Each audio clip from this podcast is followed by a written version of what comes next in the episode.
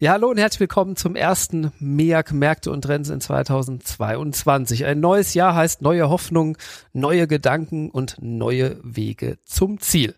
Mein Name ist Jörg Graf und wie gewohnt begrüße ich erstmal Herrn Dr. Andreas Januszek. Hallo. Hallo, auch von meiner Seite aus ein frohes neues Jahr, liebe Zuhörerinnen und Zuhörer. Ich hoffe, Sie sind gut gestartet und äh, hoffen wir natürlich, dass uns die Kapitalmärkte mehr Freude als Sorgen bereiten werden im Jahr. Das hoffen wir alle. Wir haben für den Blick nach vorne uns einen ausgewiesenen Aktienexperte eingeladen. Hallo, herzlich willkommen, Herr Hoppe. Ja, hallo, danke schön. Ja, freut mich sehr, dass ich in dem Format das erste Mal dabei bin und auch an alle Zuhörer ein frohes neues Jahr noch. Es wird auf jeden Fall spannend. Insgesamt sehen wir ein robustes Wachstum in der Weltwirtschaft oder in, in der Welt generell mit regionalen Unterschieden. Die Notenbanken sind wohl auf einem eher weniger expansiven Pfad jetzt eingestiegen. Dazu werden wir aber nachher noch ein bisschen mehr von Ihnen hören, Herr Hoppe. Äh, die Ampelkoalition in Deutschland und die Welt arbeitet am Umbau der Wirtschaft Richtung Nachhaltigkeit. Da würde ich sagen, mit einem unterschiedlichen Tempo und ich würde auch sagen, mit einer unterschiedlichen Ernsthaftigkeit. Deutschland wahrscheinlich erstmal ein bisschen Vorreiter mit einer grünen Regierung an Bord. Ähm, Hauptwachstumsrisiken dürften aber trotzdem sein. Die Corona-Pandemie mit einer relativ rasanten Ausbreitung von Omikron, was wir doch einfach sehen und ich sag mal so hinnehmen müssen. Und die Inflation ist wahrscheinlich ein Thema.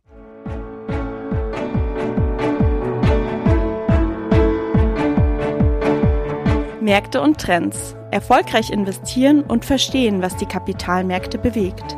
Ein Podcast der MIAG mit Dr. Andreas Janoschek und Jörg Graf.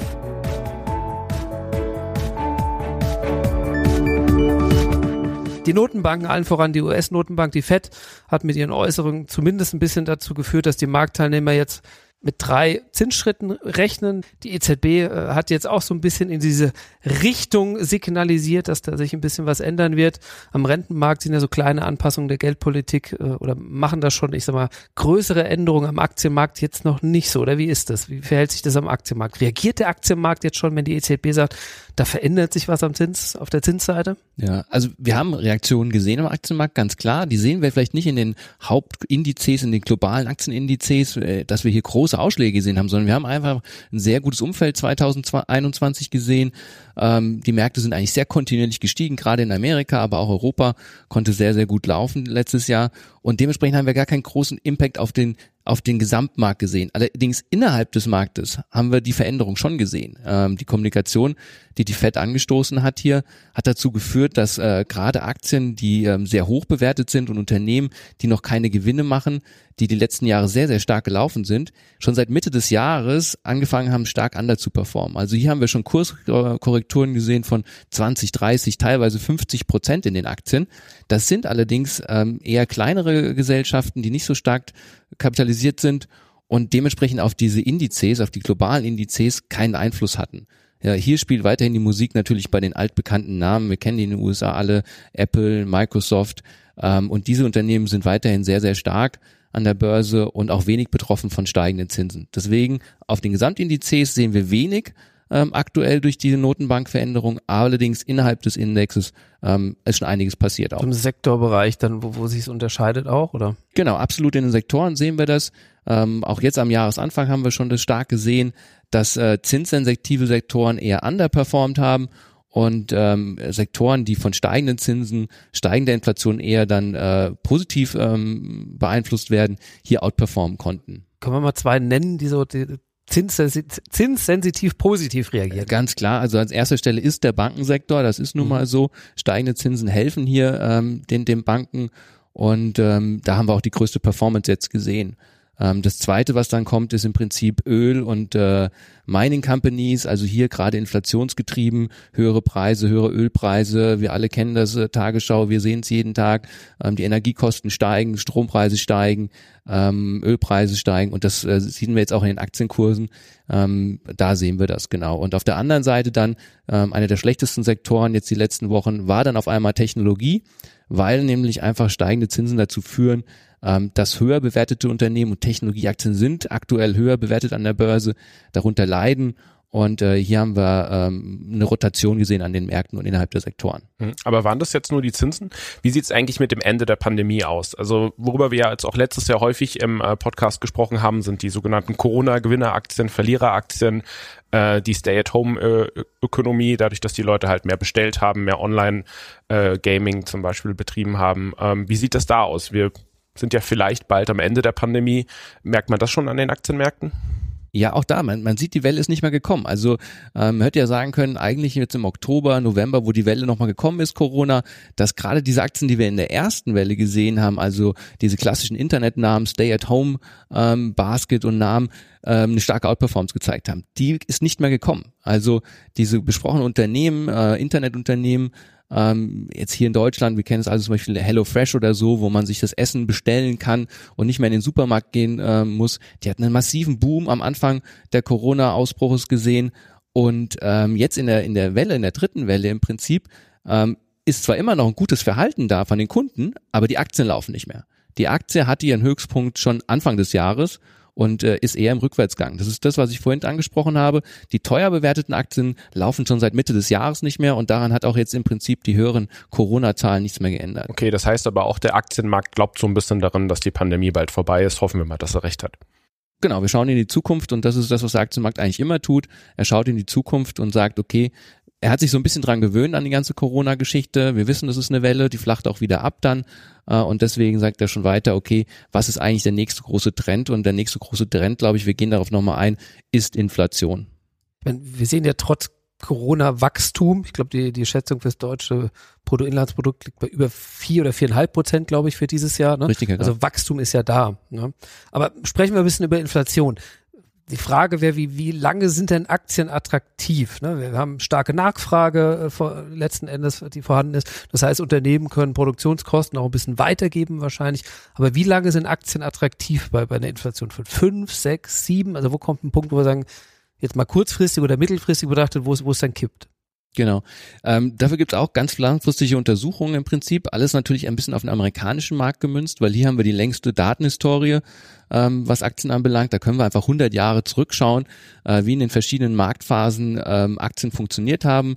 Und äh, das fehlt uns einfach in Europa. Deswegen, wenn man nach USA schaut, ähm, dann sieht das ganz klar so aus, dass im Prinzip der Aktienmarkt bis eine Inflationsrate äh, zwischen, oder sagen wir so, eine Inflationsrate zwischen drei und fünf ist im Prinzip, sage ich mal, der Sweet Spot für den Aktienmarkt. Das ist das im Prinzip, wo die Unternehmen die Preise sehr gut erhöhen können jedes Jahr um diese drei bis fünf Prozent. Sie können also die höheren Kosten an ihre Konsumenten weitergeben und haben dadurch äh, keinen negativen Effekt, sondern eher einen positiven Effekt. Wenn es dann darüber hinausgeht, also in die Richtung von sieben, acht Prozent, ähm, da fängt das an zu kippen, ja, weil das ist etwas, was nun mal dann auch der Endkunde nicht mehr so leicht toleriert ähm, hier können dann die Preise halt nur mit 5, 6 Prozent weitergegeben werden, obwohl die Inputkosten um 8 bis 9, 7 Prozent steigen, was auch immer die Zahl ist. Also die Marge geht runter. Und wir haben auch gesehen, dass in diesen Phasen die Bewertung, also an so einem KGV ausgedrückt, die Bewertung im Schnitt 20, 30 Prozent tiefer sind, als in den Phasen, wo die Inflation um die 3 bis 4 Prozent ähm, war. Kursgewinnverhältnis. Genau, Kursgewinnverhältnis, KGV, ähm, nur so als klassische Bewertungsmultiple, daran kann man das auch so ein bisschen ablesen. Es gibt ja auch die Möglichkeit der, der Unternehmen versteckt zu reagieren. Ne? Also zum Beispiel in den Packungen einfach ein bisschen weniger reinzugeben, wenn man Lebensmittel kauft. Das funktioniert bei drei bis fünf Prozent Inflation noch ganz gut. Ähm, die spannende Frage ist ja auch, mit der wir uns alle auch beschäftigen, ähm, ist, wie lange bleibt die Inflation so hoch? Ja? Also wir hatten natürlich am Anfang hieß es, das sind Einmaleffekte, ähm, vor allem die Europäische Zentralbank äh, hat dann natürlich so ein bisschen in die Richtung äh, gewirkt, zu sagen, wir haben das jetzt als Einmaleffekt äh, am Ende der Pandemie.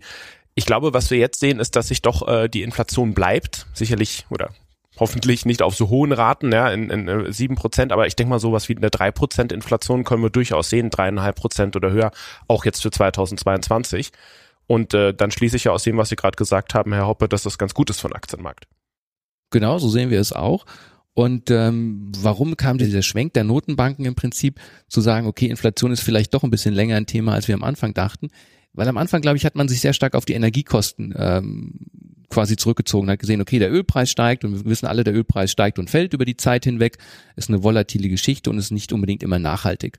Ähm, was wir jetzt aber dann gesehen haben, ist am Ende, und das ist ein weltweites Phänomen auch, ist, dass einfach äh, ja Arbeitskräfte äh, stark fehlen. Gerade im, im Niedriglohnbereich fehlen Arbeitskräfte Und hier müssen die Unternehmen einfach deutlich höhere Gehälter zahlen, damit sie wieder Arbeitskräfte kriegen. Also Amazon hat im letzten Jahr zwei, dreimal im Prinzip die Gehälter um fünf bis zehn Prozent angehoben, um überhaupt Mitarbeiter zu finden.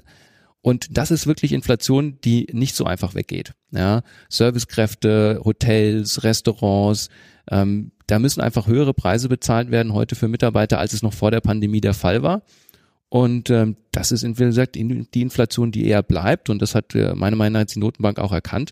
Und deswegen so ein bisschen weggegangen von Transitory und nur so Ölpreis und der schwankt und geht hoch und runter, äh, sondern das alles ein bisschen verstetigender oder nachhaltiger, als man am Anfang gedacht hat.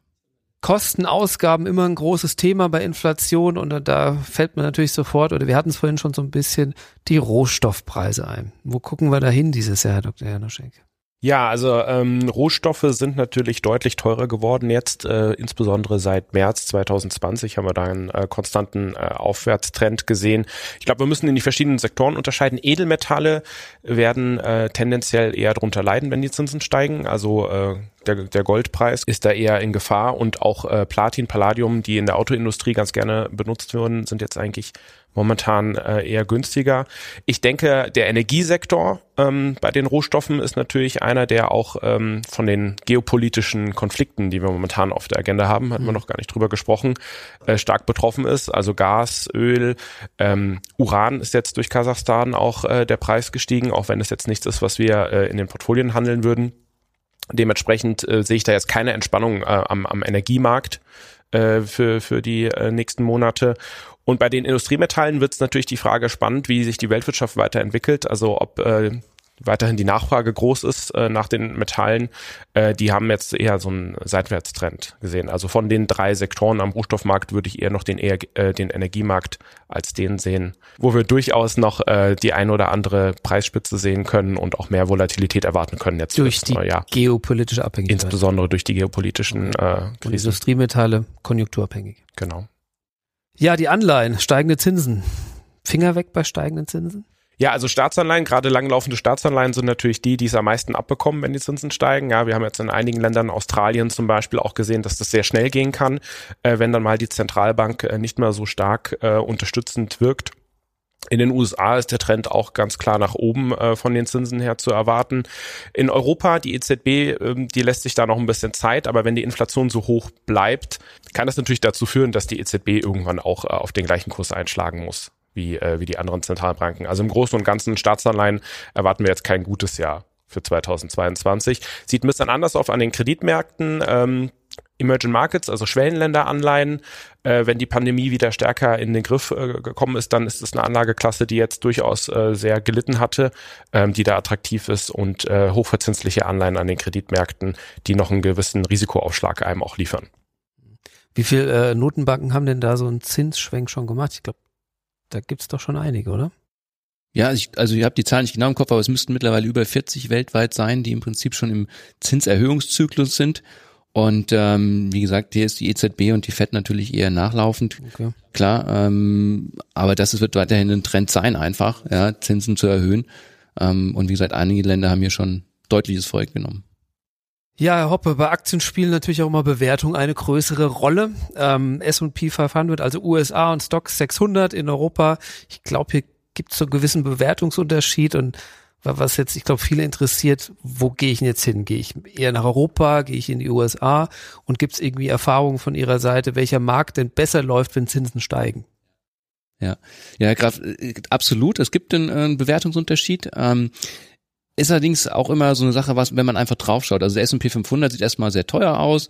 Wir rechnen dann wieder KGV, also Kurs-Gewinn-Verhältnis, ist er aktuell so um die 22, ähm, der S&P 500, während der Stock 600 hier in Europa eher so um die 15, 16 ist.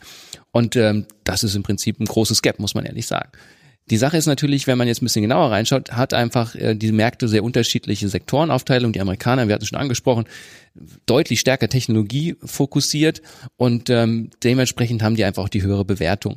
Wenn man das Ganze quasi nivelliert und sagt, okay, wir betrachten mal alles sektorneutral, also wir gucken, als ob die Europäer die gleichen äh, oder die gleiche Anzahl an Technologieunternehmen hätte gewichtet mäßig wie die Amerikaner, ähm, dann wäre dieser Bewertungsunterschied gar nicht mehr so groß. Dann wären wir im Prinzip so bei 20 Prozent ähm, die die Amerikaner noch teurer sind als die Europäer, aber nicht mehr bei 30, 40 Prozent. Aber trotzdem Aufholpotenzial 20 Prozent. Absolut, so sehen wir es auch. Ähm, wir glauben, dass Europa dieses Jahr die Chance hat, out zu performen. Das ist in der Vergangenheit äh, nicht so oft vorgekommen, muss man ganz ehrlich sagen. Ähm, aber dieses Jahr würde ich sagen, stehen die Ampeln wirklich äh, grün für Europa. Wir sehen Gewinnwachstum bei den europäischen Aktien, was ungefähr genauso groß ist wie bei den amerikanischen Unternehmen. Ähm, wir sehen ähm, GDP äh, in Europa und USA. Bruttoinlandsproduktwachstum, GDP. Genau. Ähm, sehen wir in den USA und Europa ungefähr auf gleichem Niveau. Das war in der Vergangenheit oft, dass die Amerikaner deutlich stärker gewachsen sind als die Europäer und äh, dementsprechend ähm, stehen die Ampeln hier auf grün für Europa. Und von den Sektoren her, äh, auch schon angesprochen, die ähm, eher zinslastigen Sektoren, ähm, da haben wir in Europa ein Übergewicht. Äh, Banken, Öl äh, und Rohstoffe ähm, sind einfach in Europa stärker gewichtet in den Indizes als in Amerika. Das hat man vorhin eigentlich Inflationsgewinner, also damit Europa dann doch auch der Fokus von Sektoren. Genau, Inflationsgewinner okay. und natürlich auch von steigenden Zinsen. Wie gesagt, das ist ja geht an Hand in Hand. Ne? Warum steigen die Zinsen? Weil wir höhere Inflation an den Märkten sehen. Also dementsprechend sind ja die beiden Sachen eher Hand in Hand zu sehen. Digitalisierung dann aber eher auch langfristig trotzdem noch weiter als Trend interessant, als Beimischung würde ich jetzt mal sagen, oder? Absolut, das ist ein Trend, der wird ja auch bleiben, ehrlich gesagt. Das ist schon fast kein Trend mehr, ehrlich gesagt. Das ist etwas, was ein Muss ist bei jedem Unternehmen. Jeder sieht es, es ist etwas Alltägliches geworden okay. äh, und dementsprechend wird es bleiben. Mhm. Ähm, und äh, es ist immer nur eine Frage, was halt jetzt in den nächsten zwölf Monaten läuft. Da fällt mir die neue Bundesregierung ein, die ja auch äh, die Digitalisierung sich auf die Fahnen äh, geschrieben hat, äh, Deutschland da so ein bisschen äh, nachzudigitalisieren. Äh, da wäre eine Frage von mir äh, an Sie, Herr Hoppe, welche Firmen, Branchen könnten denn davon profitieren? Sind das deutsche Unternehmen, sind das internationale Unternehmen jetzt von der neuen Bundesregierung? Kann man da was zu sagen? Oder ist der Effekt nicht so groß? Ich glaube, auf der Digitalisierungsseite ist der Effekt nicht so groß, muss man ehrlich sagen. Ich glaube, der große Effekt ist nachher im Prinzip wirklich, äh, wenn es um das Thema CO2-Reduktion geht.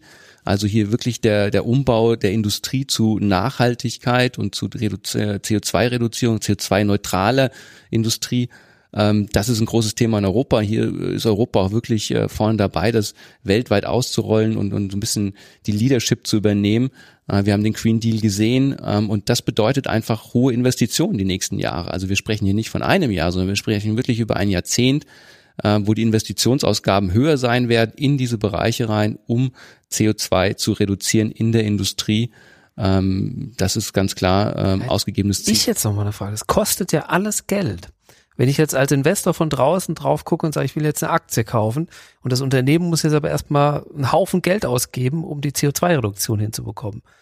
Wie kann ich denn davon profitieren? Und ich habe immer den MSCI World im Kopf, da gibt's ja den einen, der ist nachhaltig, der SRI, und dann gibt's einen, der ist nicht nachhaltig. Und ich glaube, letztes Jahr hatte der eine um die 12 Prozent, der andere um die 9. Also da gibt es einen Unterschied. Also der Nachhaltige hatte mehr Performance sehen wir das in Zukunft auch? Oder weil wir jetzt über die Kosten sprechen, also die Investitionen, die jetzt erstmal notwendig sind? Grundsätzlich muss man sagen, auf jeden Fall tun erstmal Unternehmen daran äh, positiv partizipieren. Das ist erstmal das Grundsätzliche, weil höhere Ausgaben, höhere Investitionen am Ende die Unternehmen im Prinzip davon Einnahmen haben. Aber natürlich gibt es die Unternehmen, die stark investieren müssen. Also nehmen Sie das Beispiel wie die Stahlindustrie oder die Zementindustrie, also zwei Industrien, die extrem viel CO2 produzieren beliebte Beispiel von Herrn Scholz im Wahlkampf, glaube ich. Ne? Ja, ich glaube auch, genau. ja, also dementsprechend, die müssen natürlich massiv mhm. investieren. Ähm, und äh, auf der anderen Seite gibt es natürlich die Unternehmen, die gerade diese Technologien zur Verfügung stellen dann. Ja, also nehmen wir Hydrogen, also Wasserstofftechnologie. Mhm. Und ähm, die haben dann dementsprechend die Einnahmen auf der anderen Seite. Das Gute ist bei der Geschichte, warum am Ende Unternehmen, man könnte sagen, das ist ja ein Nullsummenspiel. Der eine muss es ausgeben, der andere nimmt es ein. Wo ist da der große Effekt? ist es eben nicht, weil die Politik ist ja eine politische, politische Geschichte. Es will und dementsprechend hohe Subventionen gibt. Ähm, das heißt, die Stahlindustrie wird Subventionen kriegen vom Staat und dieses Geld wird über die Stahlindustrie natürlich in die anderen äh, Unternehmen fließen, die diese Technologien bereitstellen. Also deswegen sehen wir ja auch einen Sonderfonds auf EU-Ebene und dieses Geld wird in die Unternehmen fließen. Und wo finde ich jetzt diese Unternehmen? Die sind ja nicht unbedingt im DAX, oder? Also als Investor sind das Unternehmen, die überhaupt börsengehandelt sind. Und welche Indizes muss ich da schauen? Wo muss ich denn äh, hinein investieren? Gutes Stichwort. DAX ESG gibt's glaube ich auch mittlerweile. Oder? Es gibt auch ein DAX ESG, genau, absolut. Ähm, ich glaube, man darf es nicht auf ESG runterbrechen. ESG ist deutlich breiter als jetzt nur zu sagen, wer partizipiert an dem Thema CO2. Ähm, grundsätzlich sehen wir einen großen ESG-Trend und wir sind auch ein Freund davon. Auch wir schauen da genau hin, welche Unternehmen ähm, hier sehr gut abschneiden auf ESG-Basis und versuchen hier zu investieren oder investieren hier überwiegend in diese Unternehmen.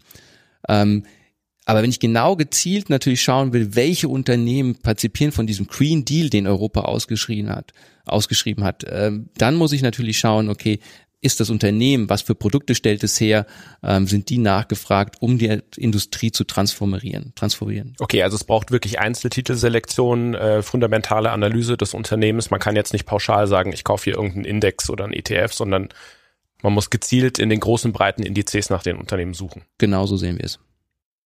Ja, wir haben so ein bisschen gehört, europäische Aktien mit Luft nach oben, ähm, USA aber trotzdem mit weiterem Gewinnwachstum, ne? Absolut, acht Prozent ungefähr. Okay, das ist auch ordentlich.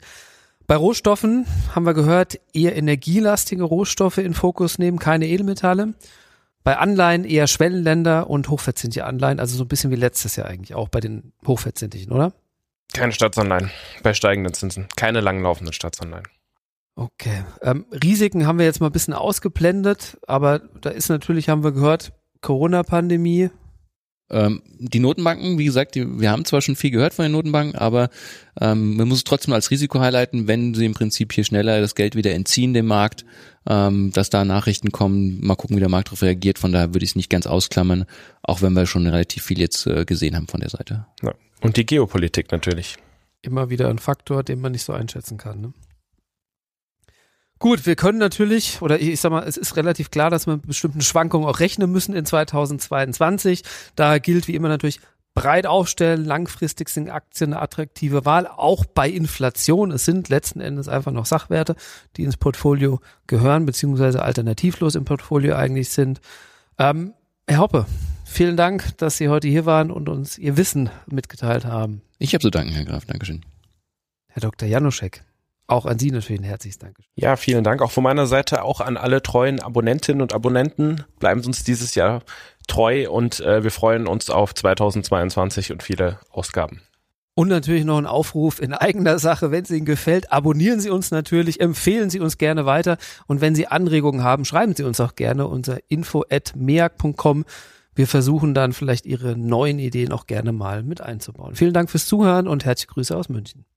Der Märkte und Trends Podcast der MEAG Munich Ergo Kapitalanlage Gesellschaft MBH dient Werbezwecken. Rechtliche Hinweise und weitere Informationen erhalten Sie in der Beschreibung des Podcasts oder im Internet unter www.meag.com.